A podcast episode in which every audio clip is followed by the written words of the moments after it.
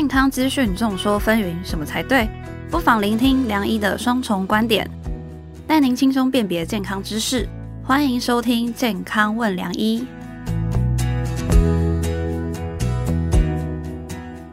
欢迎收听《健康问梁医》，我是主持人梁医健康网的编辑陈婉欣，然后在我隔壁的是客座主持人。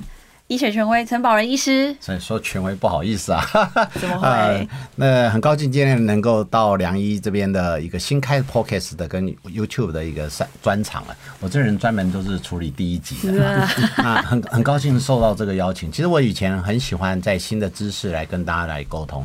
那我相信 podcast 跟呃，YouTube 这个是未来一个趋势，那也代表着医生可能未来也除了在看病，还要走卖身跟卖脸的这个阶段，我们要好好照顾。不过我比较好奇的是，哎，梁医怎么会想到来开 Podcast 这么热门的一个频道呢？其实不瞒您说，我们想做这个健康微量已经买一阵子了啦。过去其实我们都是比较低调出现在大家面前，就譬如说你在 Google 上搜寻科别跟推荐的时候，其实第一个出现就是良医健康网。没错没错。但其实我们发现这些健康资讯呢，其实还是要透过影音来传递给大家，大家也会比较好上手。对，所以我们就是开始了这个 Podcast 的频道。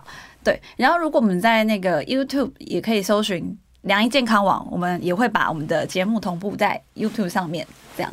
对，影音我觉得未来是一个趋势啊。我们看我们下一代是这样子，我的小孩基本上只有看呃呃视频这一类的东西，甚至于哎，有个很有趣的趋势，我在看门诊的时候，我发现。Podcast 对于四十岁以上的另外一个族群，因为其实他们以前有听收音机的习惯，其实也会发挥很大影响。所以我觉得今天趁这个机会，我们来试试一些 program，把一些热门的议题找到适当的医师，做好的一个调整，让大家在短短二十到二十五分钟，哎，可以 catch 到一些好知识啊。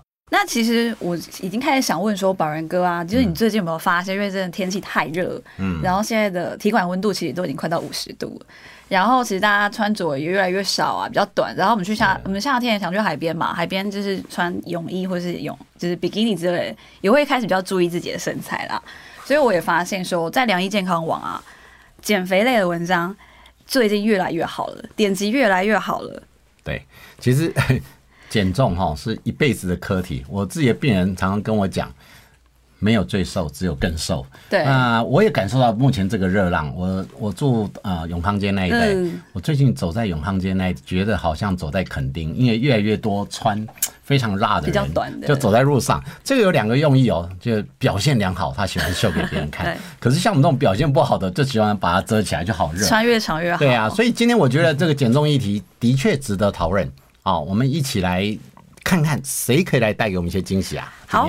所以，我们今天特别邀请了减重权威徐光汉医师，要来跟大家聊聊，就是最近比较热门的那个减肥话题。所以我们欢迎徐医师。哦，掌声要来各位听众朋友，大家好哦。那我是徐光汉医师。好，今天很开心可以跟婉欣还有宝仁哥在这边聊，跟大家聊一聊这个减重的这个课题哦。我想，这个基本上每一个人，那个尤其是女生哦，身上都觉得多挂了一两公斤的肉哈，都大家都希望说，哎，都可以从我身上。多消去一两公斤的那个，那我相信就是说，这个减重这个课题，一直甚至到以后都会是一个很热门的一个话题。嗯，我先讲一下，他是徐光汉，不是许光汉，大家不要以为又要来来明星来我们这边哈。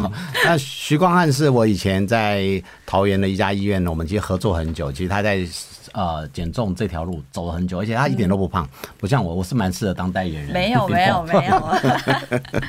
所以接下来，首先我想，其实我自己准备了三个比较常见的减重观念，想问看徐医师啦。其实第一个就是说，到底我们吃下热量大卡要不要斤斤计较？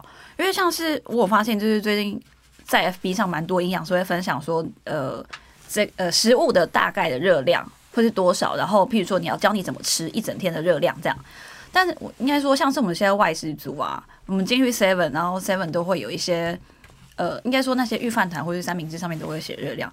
我们吃，其实我们要选的时候，我们都会觉得啊，压力好大，要到底要不要看这些热量？所以医师有建议要看吗？嗯，我我我我想是这样哦，就是说吃是人生一件很快乐的事情哦。我想说，人一生下来到我常常在讲说，人一生下来到死去的前一刻都是为了吃哦。我们做的所有的事情都是为了吃。那那当然就是说。卡路里要不要注意？当然要注意，然后，但是我们不用太过去在意。我我相信这个就是说，现在食物上面都有标志一些卡路里的数字。当然，我们在一些影音平台啦，或者是一些网络资讯上面，都会非常多的营养师啦，或者是各路的一些资讯告诉我们说，我们一天不要吃超过多少大卡啦，或者我想这些都当做参考了。我讲就是说。基本上，我们身体还是有一定的需求嘛，哦，那所以你在出去外面，尤其是外食组的时候，你当然可以去注意说，哎，我今天吃的东西大概是吃了多少，怎么多少？但是我们也不用活在数字里面了，我们要注意的是说，我们每一天吃进去的饮食的量大概是多少？那我们也那标注卡路里的这个，当然也可以帮助我们去了解说，哎。什么食物是我们以前不知道？哇，原来这个是这么高热量的东西，我们就尽量不要多吃。那吃多少，大概就是每一天我们就是要去注意啊。但是，但是不用去说斤斤计较，说那个数字到底是一定要在哇一千两百超吃超过一千五百卡，我今天就完蛋了这样子。那我觉得是没什么必要了。我我想帮光汉补充一下下，其实我自己在门诊看病人，尤其现在。怀孕你会测妊娠糖尿病嘛？很多人看到糖尿病的数字，哇，吓都吓死。网络一找糖尿病，叭叭叭一大堆。但是我觉得人很像考一辈子考试，不要考一次试不及格就一直在计较。甚至于这个饮饮食也是一项。好，那我我非常赞成光汉讲的，其实饮食是一件愉快事，不要把它变成每一次都是一种人间炼狱要算好。但是我想请教一下光汉，因为我们有网络上看到。以前都说啊，早餐吃得好，好一生没烦恼。那早餐就很重要。可是现在你看，有生酮饮食，有一六八。你看一六八一吃的话，你早上就不用吃。所以饮食模式是不是？也许有很多的流派，是不是有不太一样的角色？也许大家观念要做一些修正呢？嗯，我我我想是现在，其实，在我们在网络上，或者是说我们可以看到什么生酮饮食啊，或者是什么一六八、什么一零一四这种各式各样的断食法。我想每一种。饮食方式都有它的理论基础在，要不然也不会有人推广哈。哇，不过就是说，基本上我觉得哈，其实我们在假设要在做体重控制的这一个这个部分上面，我们大概还是要回到最基本生理的需求跟你摄取的量。哦，那很简单的道理，说当你每天摄取的量大于你身体的需求的时候，你自然而然就会慢慢变胖嘛。哦，当你每天摄取的量小于你身体的需求的时候，就会去消耗你身体的存量，那就会慢慢的瘦。吼，我相信就是说，像一零一零一四啊，或者是一六八这一种断食方式，其实我觉得它的。对我来说，我觉得它的好处就是说，它可以提醒我们一些用餐的时间啊，或者是用餐的量。这点我倒是分享一个 我的人生哲学呢。很多东西呢，要能够持久，它一定要跟你的个性要能够符合。所以我倒是觉得大家可以来想一想，如果你的体重控制，你一定要有一个概念，它要有点让你可以不是太困难可以达到。说轻松有点太夸张，但一定要不难。第二个要能够持久。持久是要你要很长时能做这个，但这持久的过程当中要有点纪律，所以轻松持久加上纪律，这个比较能够持久。你大家可以看得到我说的一口好菜哈，跟说的一口好减肥的模式啊。但是其实这三个大原则抓到，应该就会好很多。所以我们今天可能来听听看这样的方法学。对，另外想我也想问徐医师说，其实刚刚宝仁哥也这样问嘛，其实我还想到一个蛮常见的问题，就是说到底是不是多动就可以减重？然后因为其实蛮多人对于减肥跟减重就是有点分不太清楚。啊，所以像这个观念，我想请徐医师来为大家解答。嗯，我想刚刚宝仁哥讲的一个观念是很好。我想就是说，我们在做减肥，甚至说我们常讲说体重控制的这个部分，我觉得。非常重要的一点就是，你采用的方式必须要能够让你轻松的、持久、可以持续的下去。最好是它能够融入到你的日常生活里面，而你不觉得是一个负担的时候。我相信这样子的方式的话，其实你当然不会看到说，哎，我我突然间，诶，一个月瘦了好几公斤，或者是就，但是长久下来，其实这个这样子体重维持甚至减重的方式，其实是一个很好的方法哦。那这个持久跟轻松。哦，这个是很重要，所以我常会讲说，我们就是在这样子的过程里面，我们要做一个生理时钟。我们讲生理时钟，常常就是说，哎，睡什么时候睡，什么时候起来，其实不是。我们的生理时钟其实包括饮食也有生理时钟哦。你会发现说，哎，其实我们为什么我们晚上睡觉的时候都不会因为肚子饿起来一定要吃东西？为什么我们早餐吃完没几个小时，我们肚子就饿就要吃午餐？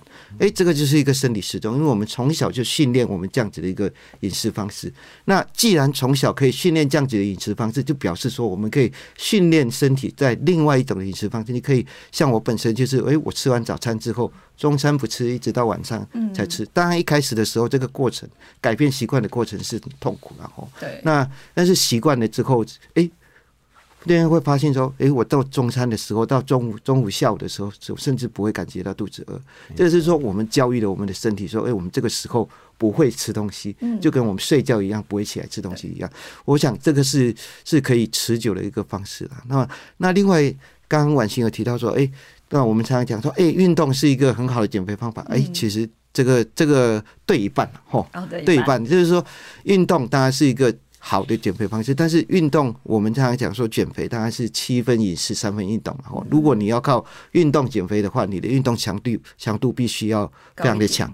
非常强哦，那那其实这个又有另外一个陷阱，你强度运动之后，你会吃更多的东西，嗯，所以所以运动其实更多的是可以帮助我们增加我们的肌耐力，增加我们的心肺功能，然后让我们的一个一个生活的那个那个方式会更好，然后这个是这是靠运动减肥。不是一个唯一的方法。我我我分享一下，其实我觉得刚刚提到一个很重要的观念，就是体重、体态跟体能，大家有时候会混掉。大家觉得只要变瘦什么都好，没有，有时候变瘦你的体态不一定好，因为它会垮垮的。我妇产科看这个最多。第二个，对，没错。第二个就是你病态性的减重，其实体能会变差。所以如果在体重、体态、体能这三方面达到一个平衡，就是健康型的减重，我觉得就很重要。那其实我门诊看更多其实是呃那个不孕症的问题。其实我很多是不容易怀孕，其实他来有些是真的过度肥胖，BMI 可能到三十以上，一百六十公分大概就九十几公斤的，那种我都会说你不积极减重，我们的不孕症不好治疗。第二个，甚至于。你一旦怀孕，你会衍生出很多肥胖衍生出来的问题，所以这种是属于一定要控制。可是我遇到更多的，他就多那三公斤，生产后他就剩三五公斤，他就一直觉得没有回来，甚至于他觉得这没有回来是导致她老公跟她之间亲密关系的改变。所以为什么我说？减重哈是一个议题，但减重背后是什么？你在意是体重、体态或者是亲密关系的改变，有时候你要去理解一下，那再来找专业的一起来沟通会比较好一点。讲到这边，其实我就是蛮想问徐医师说，那到底怎样才能界定就是肥胖导致的不孕跟性生活障碍？然后就是如果大概是大概 BMI 多少左右，就是可能是肥胖会导致不孕啊？我们先要知道说，哎，肥胖为什么说肥胖是会影响？影响这个这个女性生育的问题哦，第二因为我们会发现说，肥胖本身它就是一个脂肪堆积的疾病嘛，哦，而脂肪堆积它会有几个问题，第一个就是它会有导致我们身体慢性发炎的问题，整全身性的慢性发炎，第二个就是。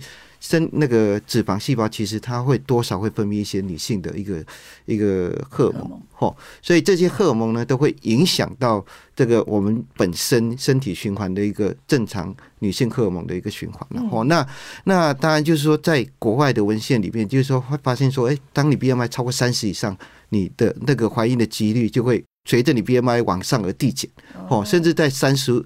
BMI 三十五以上，几乎都会有不孕的问题。那即使怀孕也是非常的危险哦。所以这个是肥胖跟不孕的一个一个关系是这样子。了解。那我先补充一下，就不要一直攻击肥胖，因为我一直觉得胖也没有那么的糟。但是以我们妇产科来看，过胖过瘦都是不孕症的一个高危险群。所以，我们其实门诊看到更多，一直要维持积极的脂肪过低的时候，其实它更不容易怀孕，因为它连排卵都不行。刚刚讲到，其实当然标准体重在 BMI 一八二四是很漂亮的，二六以上略重，三十以上是真的，我们都会建议他积极减重，不论是为了受孕这件事，或者怀孕以后的一个风险。但 BMI 十六以下的哈，大家看那种四十几公斤，其实，在我们定义里面，其实都很不容易怀孕，而且一旦怀孕，它流产率是变变高的。所以，我们还是希望一个合理的体重范围。以妇产科的立场是这样，嗯。在我的一个门诊里面哦，我们像肥胖减重的门诊里面，常常会有一些妇产科医师转介过来的一个一些一些病患呢。那这些病患很多都是几个问题，第一个就是多囊性卵巢、月经不规则的问题，或者是月经长期不来的问题。第二个就是不孕的问题哦，所以他们这个问题呢，他们通常去烦的妇产科好几年，然后妇产科受不了的时候，哎，你去减重，你就我们我们就可以就可以好好的就是就是。是进行我们的一个怀孕的计划，所以其实刚刚听下来，所以不孕的朋友啊，是不是还是其实要从减重开始下手？那如果他们真的减重成功的话，大概多久之后就可以正常的怀孕？这这点我先打个岔，因为减重其实只要你愿意变瘦都可以怀孕。但是可能想提的是减重手术后，因为我其实门诊很多那种多囊性卵巢，其实来找我一百公斤以上，他说我可不可以靠有饮食药物等？我说你这个瘦要瘦很久，就很麻烦。其实一百多 BMI 都已经三十以上，我都鼓励直接去做减重手术。那减重手术对这类人，其实他可以很快速的可能瘦二十五趴到三十趴，其实对他健康是好处。但是就衍生第二个问题了，如果手术后多久可以怀孕？因为很多病人其实他一瘦，他排卵就改善了，那不小心就中奖了。哎，对，一般来讲，一般来说就是说，像有些体重，像宝哥刚刚讲的，就是说，如果假设体重超过一百公斤以上，哎，这种不孕，那我们常常会接到这样子的、这样子的一些一些病患啊，尤其是妇产科转过来。那那当然，我们在做完减重手术之后，基本上呢，这些很多超过一半以上的。一一半以上的这些病患都会很顺利的怀孕哦。那根据我们其实我们在在学理上面来说，我们会建议说，假设你在减重手术以后一年一年一年之内尽量不要怀孕。哦，那为什么有这样子一年的这个期限呢？因为就是说我们在减重手术之后，其实在一年里面你的体重的变化会非常的快，嗯，你身体的一些营养状态变化会非常的快。那这时候怀孕呢？对对，对于一些胎儿的一个成长可能会有一些影响哦，但是基本上呢，通常要怀孕的人来做完减重手术之后，我们常常看到大概三四个月以后。或者是半年以后，哎，就开始就怀孕，怀孕来了之后就问我说：“哎，怎么办？啊，这个小孩怎么办？会不会营养不良？”哎，其实也还好，哦，也还好。就是说我们在在营养摄取上面多注意，其实其实，在跟妇产科配合照顾之下，其实这生下小孩是没有什么的问，没有什么问题啦。对啊，所以，我我我觉得我们这这一集虽然是讲胖啊，但是我从头到尾都不觉得肥胖是个病。我之前跟关宏我聊过天，其实，在一九八几那个肥胖这个列入疾病诊断以后，我一直很不爽。是以前是说，你看福福泰福泰，那肥胖是一种。福气，但是当然病态性肥胖不太好，所以我们哎，到底肥胖到什么程度算是比较严重跟病态？以当然以减重科医师来讲，他们最好就是每个人都到门诊来看。但是其实以医疗的观念来讲，它还是有一个极端或者是比一定要做积极治疗的一个对象。我想这样子哦，就是说。